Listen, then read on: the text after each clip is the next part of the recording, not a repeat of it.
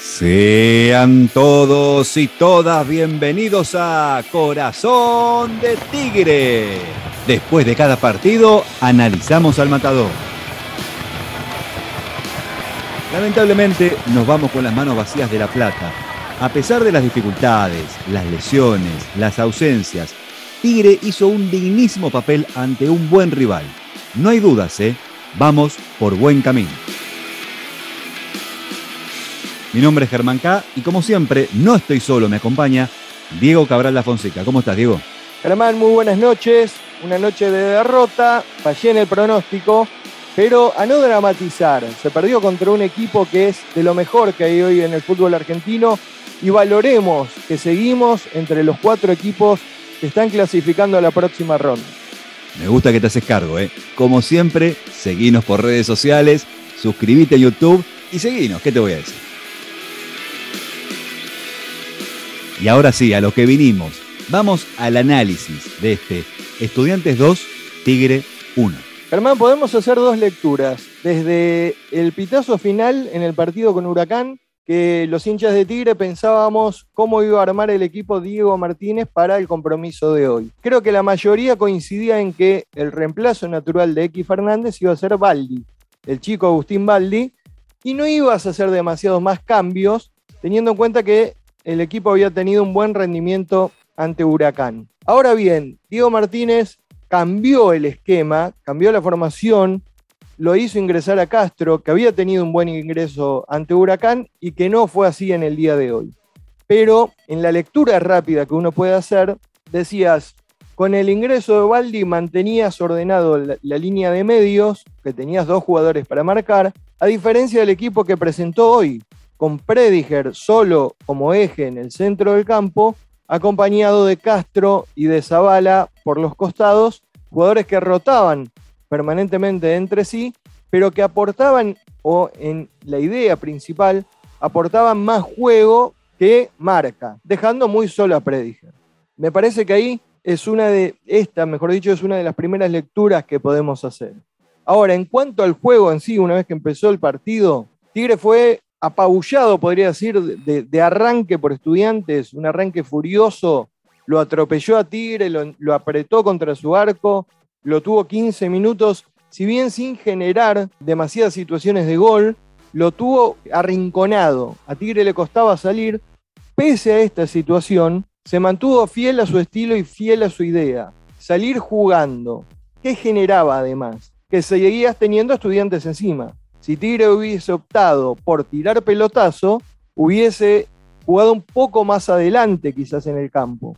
Pero bueno, se decidió optar por este sistema de juego de salir desde el área y se corrieron algunos riesgos que en más de una oportunidad también hay que reconocer, Tigre tuvo salidas muy prolijas y pudo quebrar esa presión del conjunto pinche de rata. Hasta los primeros 20 minutos Tigre pasó por situaciones de zozobra y a partir de ese momento el equipo empezó a controlar la pelota, siempre Prediger como eje, empezó a adueñarse del campo, se fue adelantando cada vez más hasta el final del primer tiempo, con apenas una situación de gol, un remate de Magnin que termina pegando en un defensor de estudiantes y termina en el córner, sin crear mucho para destacar que Tigre pudo resistir el sofocón, se adueñó del campo y empezó a jugar un poquito más adelante.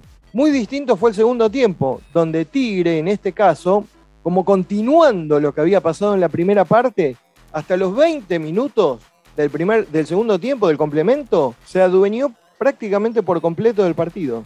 Fue protagonista principal. Los jugadores estudiantes algo desconcertados no podían eh, salir de esa situación. Zielinski estaba muy molesto porque veía que su equipo no reaccionaba.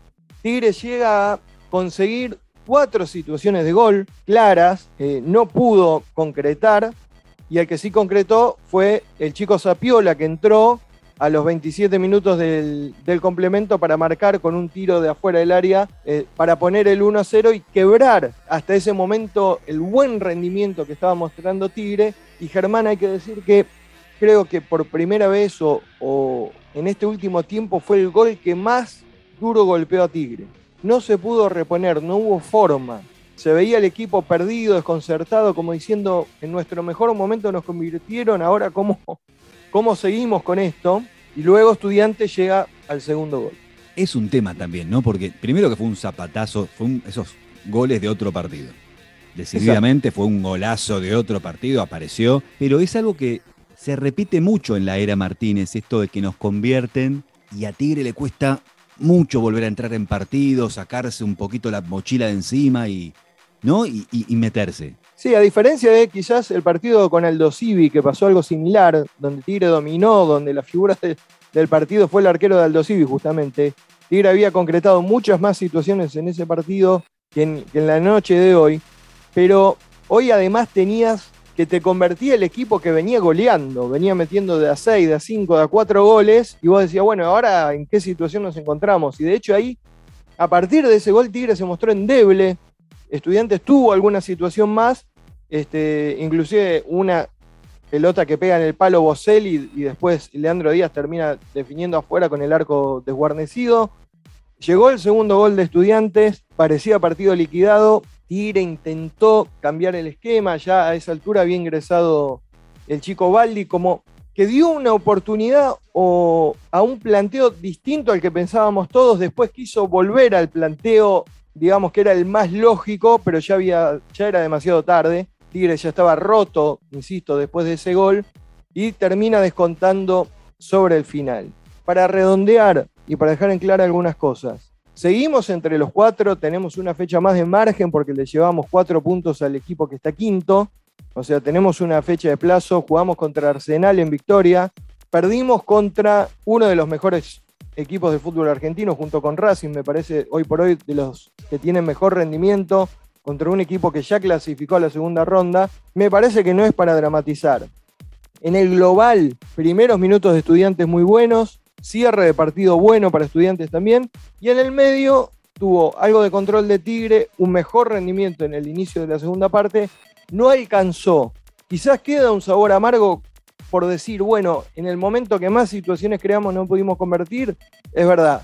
Pero también hay que reconocer que perdimos, insisto, contra uno de los mejores o quizás el mejor equipo hoy por hoy del fútbol argentino. Insisto en esto, a no dramatizar. Pasó algo similar cuando caímos con Aldo Civi en Mar del Plata. Quedan tres fechas, próximo partido como local. Hay material, hay juego. Me quedo con la frase de Prediger sobre el final de partido. Estoy orgulloso de este equipo. Y ahora vamos al podio, los tres mejores para Corazón del Tigre. Empezamos por el puesto número 3. Puesto número 3 que me costó bastante, voy a ser sincero, elegir. Me voy a quedar con Cristian Zavala. Me parece que le tocó un partido complicado, que tuvo que rotar por banda derecha, por banda izquierda. Eh, me parece que en la comparativa con Castro, en este caso, fue el que tuvo mejor rendimiento, que intentó jugar, que puso más sacrificio, que más corrió también. Eh, me voy a quedar con Cristian Zavala en el puesto número 3. Te digo, la verdad, hasta el, mm, hasta el gol de estudiantes lo ubicaba Gonzalo Marinelli en ese puesto, pero bueno, después con el resultado puesto, opté por, por cambiar por la flaca. Puesto número 2. Puesto número 2 para Lucas Blondel, jugador que hizo un gran partido esta noche, que se está destacando por unos pases en cortada, Qué unas habilitaciones. está teniendo, ¿no? Blondel. Exacto. Bueno, es el segundo goleador de Tigre, con tres goles.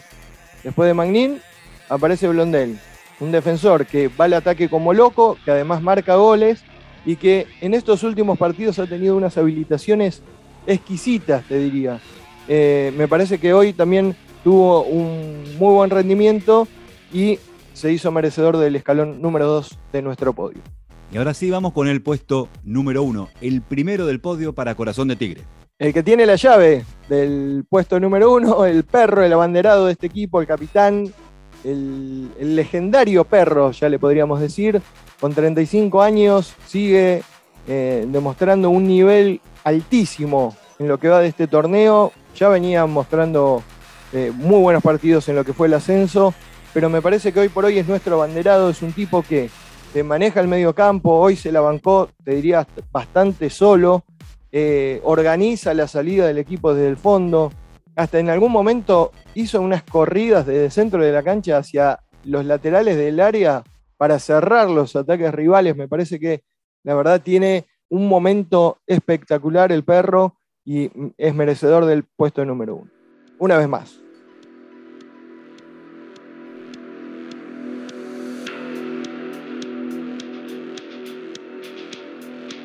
Y así terminamos un nuevo episodio de Corazón de Tigre. Vamos a volver a jugar el lunes que viene en el Coliseo de Victoria contra Arsenal a las 3 y media de la tarde el lunes.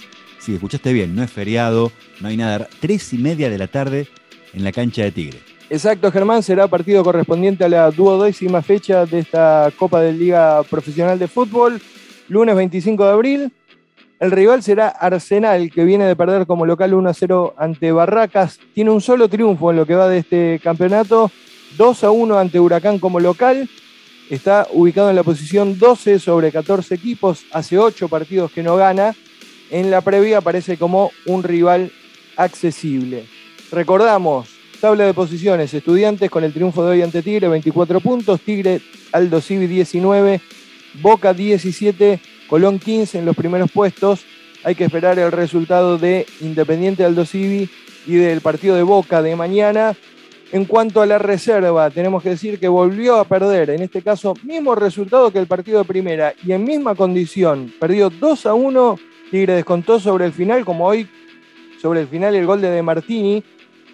Y me quiero detener en algo de lo que pasó en el partido de hoy. Para, para convalidar, mejor dicho, el, segundo gol de estudiantes, eh, habrán tardado entre 4 y 5 minutos. El árbitro había adicionado 5 minutos y jugó 5. ¿Se entiende lo que quiero decir? No adicionó más.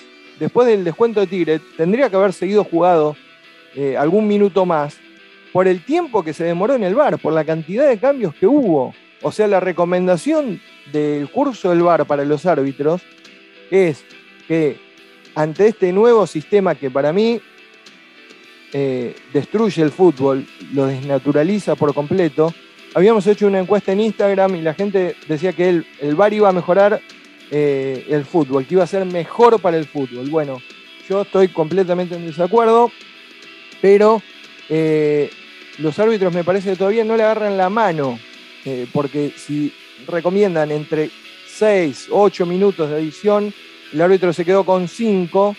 Me parece que no fue justo en ese, en no fue criterioso, quiero decir, en, este caso. Y tenemos que mandar un saludo Germán, a un jugador del equipo de reserva. Estoy hablando de Lucas Jiménez, que es el lateral izquierdo, que sufrió la fractura del quinto metatarsiano de su pie derecho. Tiene una recuperación de aproximadamente 45 días le deseamos este, una pronta recuperación y bueno, a no caerse, que esto sigue. Este, así que esperamos pronto verlo nuevamente en el campo de juego. Por supuesto, un abrazo para él y para la familia. Diego, nos vamos. Nos vamos, Germán, esperando el partido el próximo lunes, en horario poco habitual, para ver si podemos recuperar la senda del triunfo. Adiós.